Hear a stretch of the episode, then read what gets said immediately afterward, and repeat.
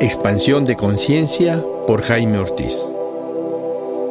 Te doy la bienvenida a este podcast, donde compartiré contigo tres caminos para expandir tu conciencia, que es lo mismo que caminos para tu autoconocimiento. Psicoterapia, meditación y plantas maestras son los caminos que te voy a ofrecer con respeto y amor.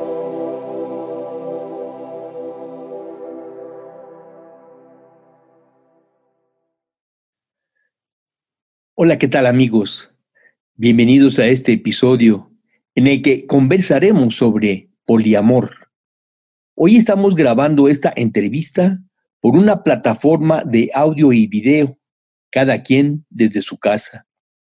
Para hablarnos del poliamor, tenemos como invitadas a dos mujeres quienes son profesionales de la psicología, Alejandra y Gina.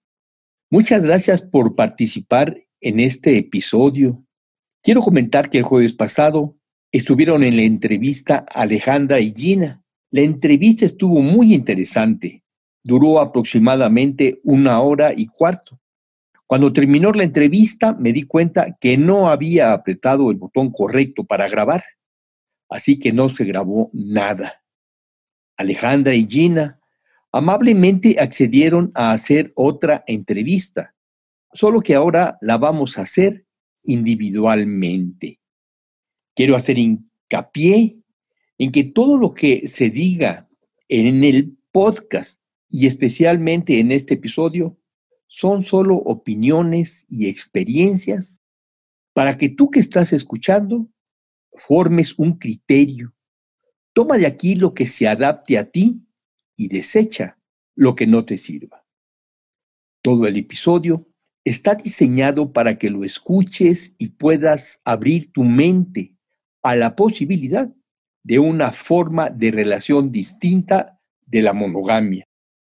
Esto no quiere decir que estemos promoviendo el poliamor, simplemente lo estamos presentando. Alejandra, ¿qué tal? Bienvenida.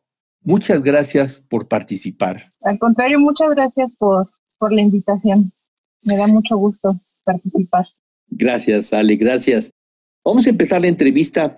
Cuéntanos, ¿para ti qué es poliamor? Para mí el poliamor es una ética relacional en, el que, en la que las personas tenemos la oportunidad de relacionarnos sexual y afectivamente con más de una persona a la vez, siempre y cuando esto se dé de manera honesta, consensuada y haya comunicación entre las personas involucradas entre todas las personas involucradas tiene que ver la comunicación. Digamos, si tú tienes dos parejas, entre ellas también se comunican. En cuanto a comunicación, eh, me refiero a que las personas involucradas, es decir, que si yo tengo una pareja y en algún momento decido estar con otra persona, mi pareja lo va a saber, va a saber lo que está sucediendo conmigo y, y con la otra persona, siempre y cuando, claro, manteniendo ciertos aspectos de la intimidad.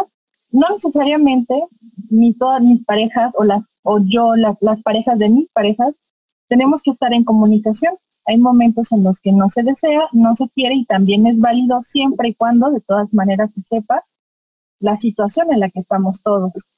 ¿Nos puedes contar un poco de tu historia de relación? Me habías comentado en la entrevista del jueves que estuviste en monogamia un tiempo. Sí, en monogamia fue en mi adolescencia prácticamente, entrando a la juventud. Eh, mi última relación monógama pues fueron casi 15 años. Yo incluso teníamos planes de casarnos. Ahí fue cuando comenzó mi malestar, porque nada más de pensar en verme, que ya mi vida iba a ser ama de casa, sí, trabajar, pero iba a estar dedicado a mi esposo, a mis hijos, a mi casa, que no tendría oportunidad de relacionarme más, de conocer más. Me sentía como en una prisión. Y en ese entonces, en realidad yo sentía mucha culpa por pensar en eso. Nada más la idea, por ejemplo, de, de pensar que quería tener sexo con otra persona me llenaba de mucha culpa.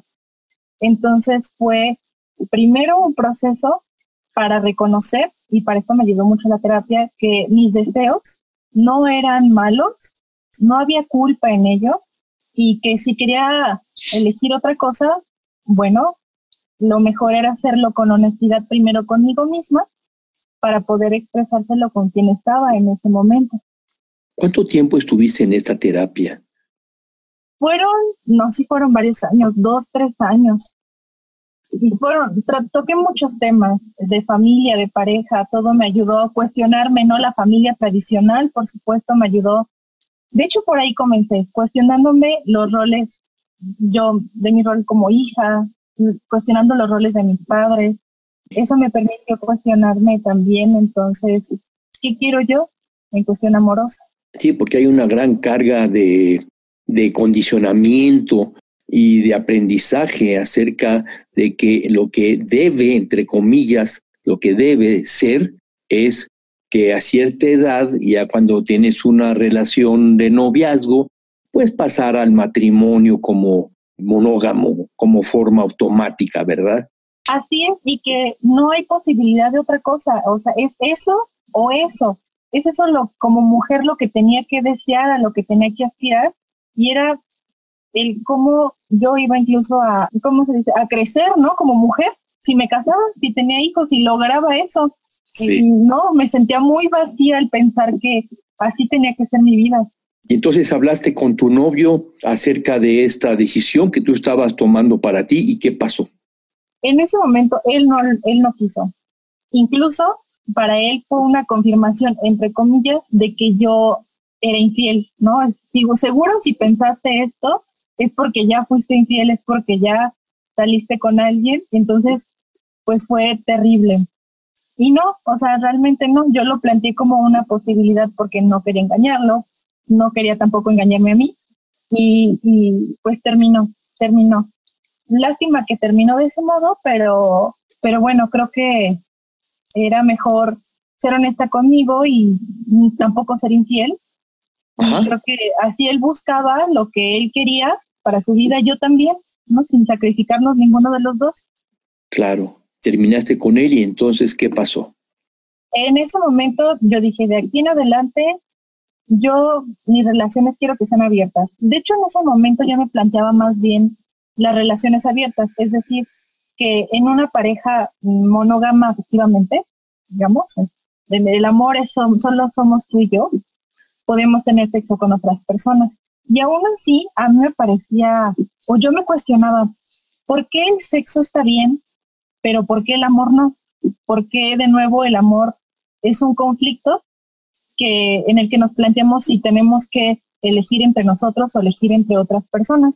Eso yo se lo platicé a un amigo y fue ese amigo quien me dijo, ah, mira, pues existe el poliamor y fue que me habló de eso y inmediatamente me puse a investigar y dije, eso, claro, me hizo sentido inmediatamente. Perfecto, y entonces empezaste una relación, digamos, de noviazgo con una persona a la cual tú le planteaste esta, esta posibilidad y esta forma de ser tuya que ya habías escogido.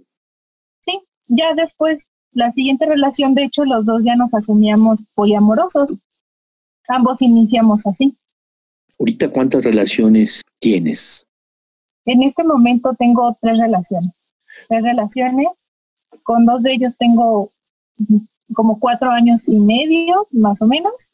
Y mi más reciente relación que tenemos siete meses. ¿Y cómo te sientes? Estoy bien. Estoy, me siento tranquila. De pronto sí suena padrísimo la idea, ¿no? De relacionarse con varias personas y aunque es muy enriquecedor, también está el conflicto de, bueno, el tiempo es limitado, los recursos son limitados, también plantean un reto al final. ¿Y cómo trabajan los celos eh, tus novios? ¿Cómo le hacen? ¿Cómo, ¿Cómo gestionan esta emoción tan fuerte y tan, tan dolorosa que son los celos? Son difíciles los celos. A veces se suele algunas personas suelen pensar que por ser poliamorosos no deberíamos o no tenemos celos. no es así. Habrá quien así lo viva sin celos, qué padre. Pero a veces uno siente celos. Yo los he sentido, mis parejas los han sentido. La manera en que he estado encontrando, digo he estado encontrando porque no, no es un proceso que ah, ya terminó, culminó y de adelante todo perfecto. Es primero hacerme responsable yo de mis emociones, de que al final quien siente los celos soy yo, me corresponde a mí gestionarlos para que no se salgan de control ni actuar violentamente ni actuar de manera hostil, pero también como se dan en la relación, al final el poder platicarlo con la pareja. A veces no por decir, o sea, no por decir, deja de salir con esta persona o no quiero que hagas esto. A veces lo que busco yo personalmente es que mi pareja me diga, no te preocupes, todo está bien y yo te quiero mucho y vamos a continuar bien y, como un poco de contención y, de ese cariño de, aunque estoy con otra persona, de todas maneras yo te quiero a ti, ¿no? Ajá, ¿y tú? ¿Tú? También, bueno, depende, porque a veces puede ser que los celos sí sean una señal de que a lo mejor hay algo en la dinámica de la relación que ha estado fallando, ya sea en la comunicación, en la expresión del cariño, del afecto, alguna incomodidad, y entonces es una buena oportunidad para hablar a lo mejor de este conflicto que ahí estaba, pero cuando comenzaron, se comenzaron los celos, se hizo más evidente. Entonces, dependiendo, dependiendo de la situación. Así como tú eventualmente has sentido celos cuando alguno de tus compañeros empieza alguna relación, tus compañeros también han tenido celos cuando tú empiezas otra relación. Sí, ha pasado. Han sido las, en mi experiencia han sido las menos ocasiones. Regularmente cuando nos platicamos y vamos a salir con alguien más o que estamos con alguien más, es más en un sentido de complicidad, más que de rendir cuentas, y eso ha sido muy padre. Pero también ha pasado que por algo ellos también han sentido celos. Pues sí, es una emoción natural en el ser humano. Claro, sí, la amenaza de que nos desplacen, Sí. ¿No? Es fuerte. Entre tú y tus tres, ¿cómo les llamamos? Novios. Eh, novios, vamos a decirles. ¿Tienes los mismos acuerdos o con un novio tienes unos acuerdos, con otro novio tienes otros acuerdos diferentes? ¿Cómo es esto en, en las relaciones? ¿Tienes acuerdos con ellos? Sí, tenemos acuerdos que están, digo, sí relacionados con el en qué momento podemos, o en qué momento nos decimos cuando alguien nos interesa, si vamos a salir con alguien más, pero también en cuanto a, espacios, a tiempos, eh, a las cosas que compartimos, porque por ejemplo uno de ellos es casado, entonces no es lo mismo el convivir con él, los momentos que puedo estar con él o los espacios, que con otras parejas que no son casados, no tienen hijos, es diferente. O incluso que alguno de ellos, o, bueno, en mi caso no, yo soy abiertamente poliamorosa, pero si uno de ellos dice, es que yo no quiero que mi familia sepa nada, entonces también ahí es otro tipo de acuerdos, la diferencia de cuando me puedo relacionar con alguien que dice, yo también soy abiertamente poliamorosa. Claro. En este caso, eh, con tu relación donde él es casado, ¿Se manifiesta él como poliamoroso con, con, su, con su familia? Es un proceso que él ha llevado poco a poco y es algo justamente que hemos, hemos acordado él y yo, porque ahí el tiempo que compartimos o los espacios, los momentos sí pueden variar, porque me adapto a su circunstancia y al ritmo que él lleva para abrir que es poliamoroso. Para abrir con su esposa, que él es poliamoroso. Su, esposa es poliamorosa también y también tiene parejas. Más bien me refiero a su familia, a sus papás, a sus ah, tíos. Dentro de los acuerdos que tú tienes con tus diferentes novios, ¿existe algún acuerdo de exclusividad? O sea, tienes una pareja, y luego tienes otra, tienes otra, pero si eventualmente en una fiesta o no sé, te fuiste a comer a un restaurante, te gustó un chico, ¿puedes libremente tener una relación sexual con él? Yo sí, no, nosotros no tenemos ningún tipo de acuerdo de exclusividad y eh, también somos bastante flexibles. Esto puede variar mucho entre las personas poliamorosas. Hay quienes prefieren, así de antes de que salgas con alguien, dime, alguien, antes de que se dé algo con alguien, dime. Y al menos en, en mi caso, en mis relaciones, tenemos esa flexibilidad de, bueno, si pasó, pues está bien, no, no, no tenemos por qué estar todo el tiempo de, oye, espérame, déjame avisarle a mi pareja, ¿no? Tal vez porque se dieron cosas muy espontáneas. Entonces, hay esa flexibilidad de que pase algo, pero comunicarlo después, no hay ningún problema y no hay exclusividad. Pero hay el compromiso de comunicarlo después de que pasó, de que, su, de que tuviste la relación, digamos. Sí, sobre todo, y más, yo, yo le doy más peso, más que en el aspecto sexual, y, eso es algo personal, te digo, cada quien lo vive de manera muy distinta. Le doy menos peso cuando se trata de algo sexual, como más casual, y si no me lo dicen, este, como a tiempo, antes o después, no tengo mucho problema, pero si implica que con una persona no está solo lo sexual, sino que comienzan a compartir más tiempo, más espacios o más cosas, ahí sí, sí pido esa consideración de, ay, sí, platícamelo, porque ahí también nosotros nos movemos, porque tu circunstancia está cambiando y yo puedo ir asimilando también ese cambio. Claro, cuando él comienza una relación que puede desembocar en poliamor, digamos, en, en amor, en compromiso amoroso, digamos, con esa persona. Sí, sí, sí, sí, así es. Alejandra, tienes tres eh, compañeros o parejas o novios. ¿Cómo manejas el tiempo? Yo he preferido ser flexible. Ajá. Porque, pues, también ellos tienen su, también sus cosas, sus parejas, su trabajo, su familia, sus amigos. Ajá. Entonces, a mí me gusta la flexibilidad en ese sentido. Sí me gusta poder verlos una vez a la semana, a veces una vez cada dos semanas, porque puede ser difícil, pero justamente como, como los cuatro somos muy independientes, no tenemos como, no, no tenemos que ver jueves y viernes son para mí, y martes son para el otro, y domingo exclusivamente para otra persona, no es de acuerdo a nuestras posibilidades, a nuestra, cómo va nuestra vida y también al deseo que, tenemos de, de vernos. Claro. Supongamos que una amiga viene y te dice, oye Ale, fíjate que va a haber una fiesta el sábado y quiero invitarte. Eh, en esta fiesta es probable que haya eh, sexo grupal. Eh, en términos de, de, libertad, ¿puedes ir? Sin, sin comentarlo con tus compañeros o si se los comentas y luego vas? ¿Cómo sería esto? Mm, claro, yo si deseo ir primero a la fiesta, porque tampoco me encantan mucho, pero supongamos que deseo ir a una fiesta así, pues lo platico sin problema y creo que hasta me harían bromas al respecto de que me divierta o que por qué no los invito o algo así. Cuando hay un puente, por ejemplo, eh, y quieres salir, pues que te quieres ir de fin de semana, te vas de fin de semana con cualquiera de ellos y no hay problema con los otros, ¿cómo se ponen de acuerdo? Supongamos que los dos te invitan, uno de los novios te invita a Cuernavaca de fin de semana, el otro te invita a San Miguel Allende, ¿qué haces? Mm, pues no, no ha pasado, pero supongo que yo creo que ahí nada más es como a ver quién sacó ficha primero, a ver con quién planeé primero, ¿no? a ver qué sabes que primero quedé con tal, ¿no? Y o, pues sí, yo creo que más o menos sería así. Me habías comentado el jueves que uno de tus novios vive en Guadalajara. Es cierto, sí. Eh, ¿Y a él cada cuánto lo ves?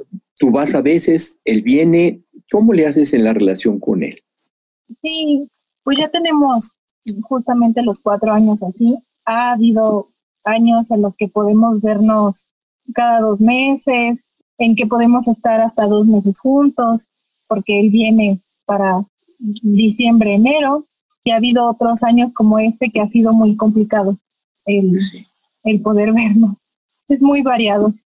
Sí, te platico porque tengo una, te pregunto porque tengo un, una amiga que precisamente me comentaba la semana pasada tenía un novio en Aguascalientes y que ella vivía aquí y entonces querían pues establecer una relación de matrimonio, pero ella tiene una hija y entonces no podía dejar que la, digamos que la hija de, eh, no viera a su papá, no podía permitir eso. Para ella era muy importante que su hija siguiera viendo a su papá de tal forma que no podía desplazarse a Aguascalientes.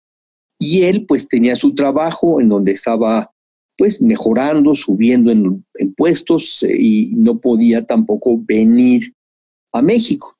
Y entonces me cuenta ella que decidieron terminar la relación. Y yo ahora que, que te he conocido y que he conocido el poliamor, me pregunto, pues mucho mejor establecer una relación de poliamor en donde sí vas a obtener de, este compañero al que sí quieres, pues lo que te puede dar. No te puede dar todo el tiempo que tú quisieras y tú no le puedes dar el tiempo que él quisiera, pero sí se pueden dar un cierto tiempo y sobre todo mucho afecto, mucho amor a través de llamadas, a través de videollamadas y aunque, aunque sea un, un fin de semana cada dos meses, en fin, a lo mejor obtienes el 15% de lo que tú necesitas en una relación, pero yo pensaba mejor un 15% que un 0%.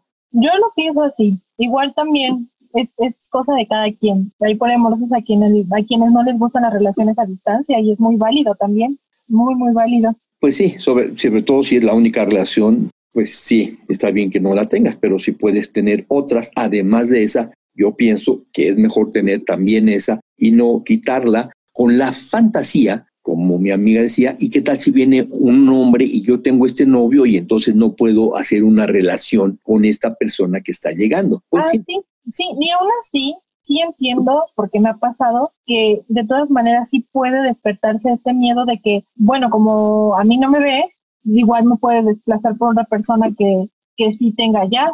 O sea, sí se puede despertar ese miedito es cierto, y que es algo con lo que hemos aprendido a, solucionar conforme se ha dado. Cuéntanos para ti, ¿qué problemas has enfrentado eh, siendo poliamorosa? ¿Cuáles son los principales problemas?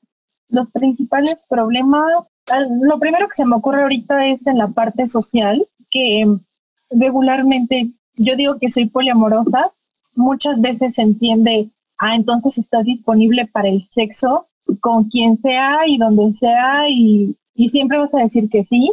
Sí, como esa, esa percepción de que voy a querer sexo todo el tiempo, ¿no? como que si eres, si eres poliamorosa, entonces como eres bien jaladora sexualmente, digamos. Exacto, sí, así. Ha sido complejo, puedo decir complejo, que como es un camino que estamos transitando como muy nuevo, de pronto sí nos encontramos, o yo sí me encuentro en problemas en los que digo, ¿y aquí cómo se hace? O sea, ¿aquí cómo se le hace?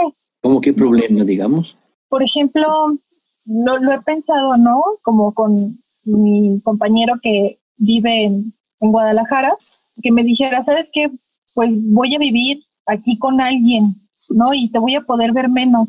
O sea, ahí sí estaría como un, no es que vaya a terminar con él, pero no es que no sé si quiero continuar con él porque tal vez tengo menos tiempo. Entonces, confronta mucho con miedos, confronta mucho con situaciones que en la monogamia no estaría expuesta o difícilmente estaría más expuesta. Puede ser que sí, pero aquí está muy latente que te confronte con, con muchas cosas. En el poliamor va a haber mucho más confrontaciones, mucho más puntos donde es necesario tener un crecimiento, un crecimiento emocional que te permita gestionar las situaciones diferentes que se presentan.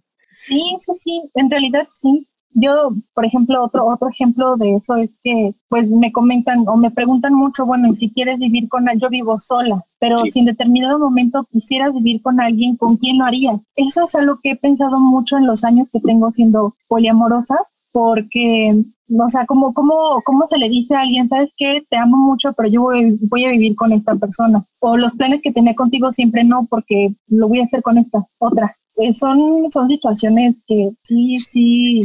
Claro, difíciles. Pueden ser bastante difíciles. En caso de que tú decidieras vivir con uno de ellos, tú plantearías siempre el que vas a seguir viendo al otro, ya no en tu casa, tal vez, ¿verdad? Porque tu casa ya la vas a compartir con este, con este novio, pero tal vez tú podrías desplazarte a la casa del otro novio o bien a un lugar libre de compromiso de los dos, ¿no? Tal vez un hotel o qué sé yo, pero tú podrías plantear que lo vas a seguir viendo y que lo quieres mucho. Sí, yo dudo ahorita vivir con una pareja, honestamente, porque justamente no, yo, yo no quiero que se dé esta situación de, ay, no quiero que traigas a tu... Yo soy muy abierta y en realidad yo no, yo no, ya viví con alguien O sea, mi primer novio con quien era poliamorosa, podíamos llevar a, a, casa con quienes salíamos, a nuestras parejas y convivíamos. Y a mí no me gusta tener esa restricción porque vaya, si es tu casa, como yo te voy a decir, no traigas a alguien. Yo, eso es lo que, para mí, lo que yo pienso. Pero de todas maneras, como es un espacio muy personal, muy íntimo, en la que a veces es como, ay, quiero estar descansando o no quiero ruido o no quiero gente, ahí se, a lo mejor se puede volver un poquito complicado. Y al menos yo por eso me gusta vivir sola y compartir mi espacio con mis amigos y con mis parejas y cada quien. Los demás, si quieren vivir con alguien más, adelante, este espacio así está, así me gusta. En caso de que una mujer poliamorosa quisiera vivir con su novio, con uno de sus novios, pues ya es cosa de que también lo platiquen y que establezcan ciertos límites, si pueden llevar a, otras personas a su casa común o bien no las pueden traer a la casa común. En fin, ya es cosa de que cada quien, cada pareja establezca sus reglas y las cumpla.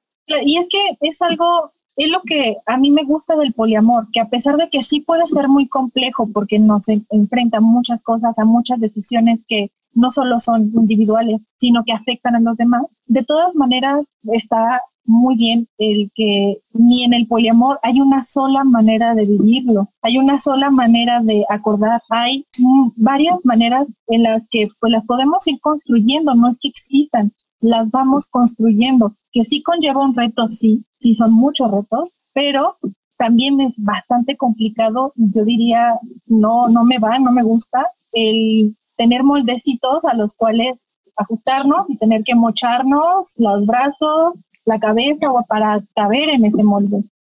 Claro, yo pienso que lo más importante y bello del poliamor es que puedes tener una gama de posibilidades, a diferencia de la monogamia en donde pues no hay muchas posibilidades o tú te portas como debes de portarte de acuerdo a lo que establece la sociedad y lo que se establece en el contrato inicial, que es de, fidelidad y, y, por supuesto ninguna otra cosa. A diferencia de eso, en el, en el poliamor, bueno, hay muchísimas cosas que se pueden hablar. Por ejemplo, si tú vas a tener una relación, como me decías hace rato, con otra persona, porque la conociste en un restaurante, estaba muy guapo y, finalmente llegaron a, a, tener una relación sexual, tú puedes llegar y después platicárselos a tus compañeros y ellos te van a recibir y van a recibir esto como parte, parte de ti, parte de tu ser, parte de tu, de tu ser, ah, digamos, eh, inquieta,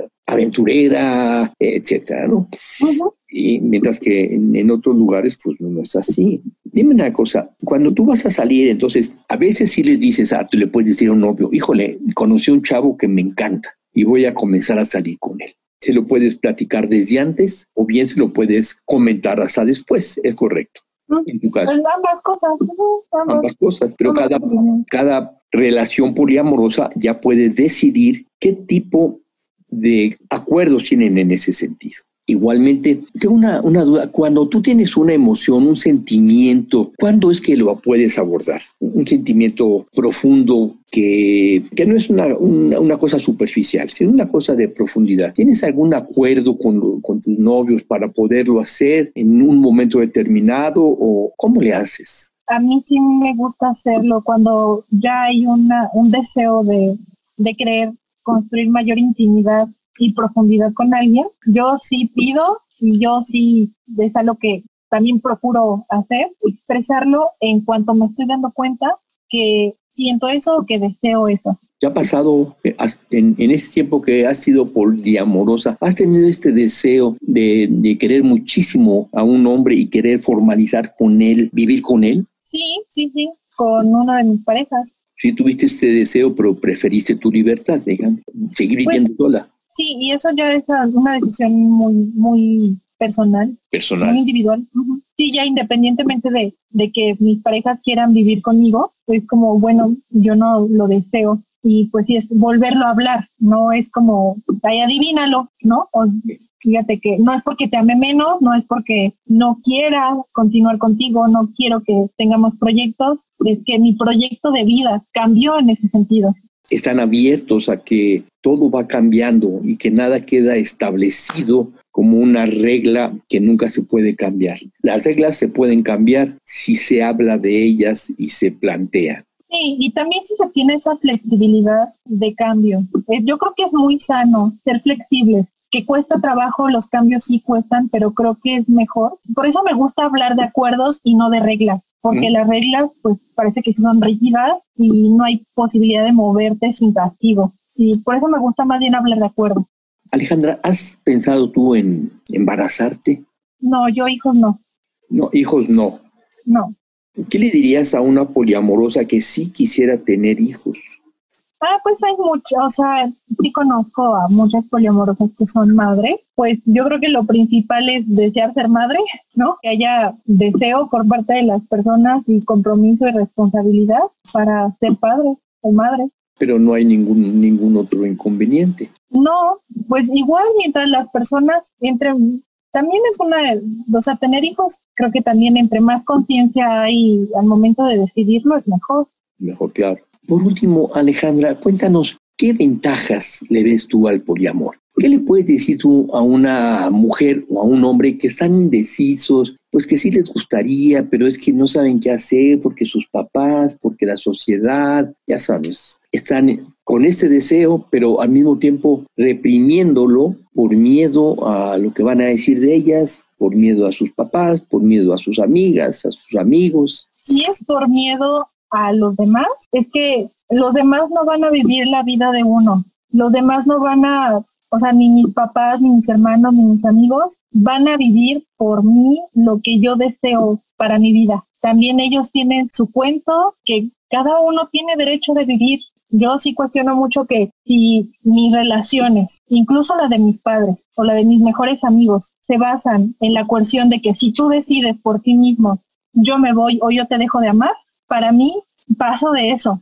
aunque sean mis papás, porque a mí ese tipo de coerción de si, si no vives de acuerdo a mi regla, te rechazo, ah, bueno, pues quédate con tus reglas, quédate con ellas. Claro. ¿Qué otro consejo le puedes dar a una persona que está pensando entrar en una relación poliamorosa? ¿Qué consejo le puedo dar?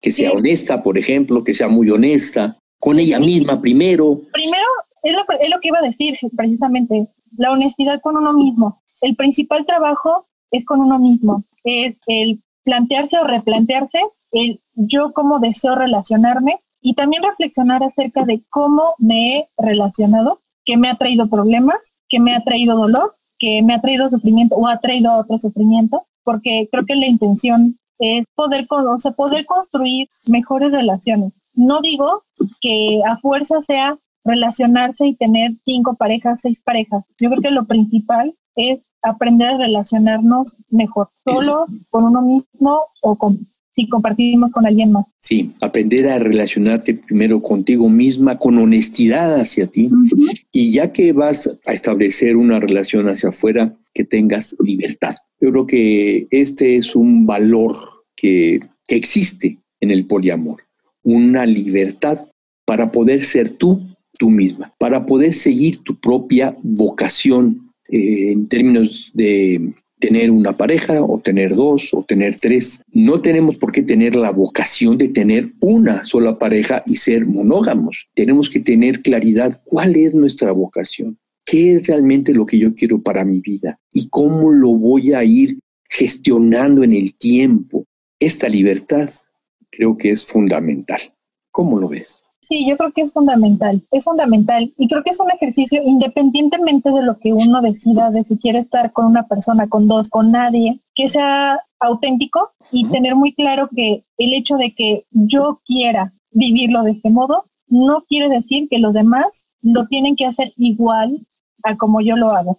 Claro. Es decir, si en algún momento yo quiero tener solo una pareja, no quiere decir que esa otra persona esté obligada a hacer lo mismo que yo hago, porque así como estoy valorando mi libertad, también valoro la libertad de la otra persona. Claro, Alejandra. ¿Hay alguna otra cosa que nos quieras decir antes de terminar esta entrevista? Mi invitación siempre es a cuestionarnos el cómo nos relacionamos, es porque realmente lo estamos decidiendo de manera auténtica, honesta, o solo estamos repitiendo lo que se supone que debe ser, como se supone que nos debemos relacionar.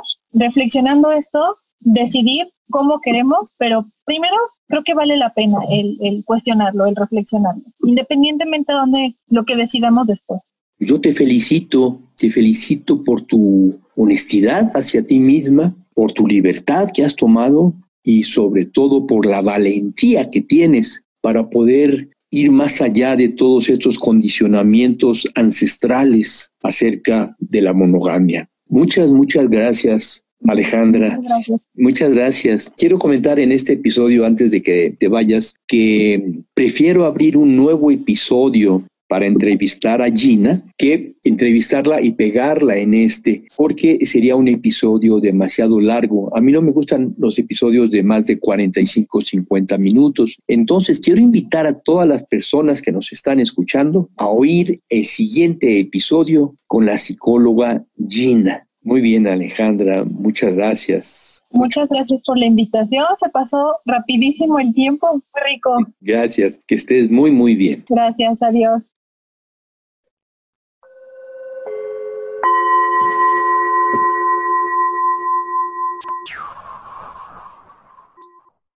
Esto fue Expansión de Conciencia por Jaime Ortiz.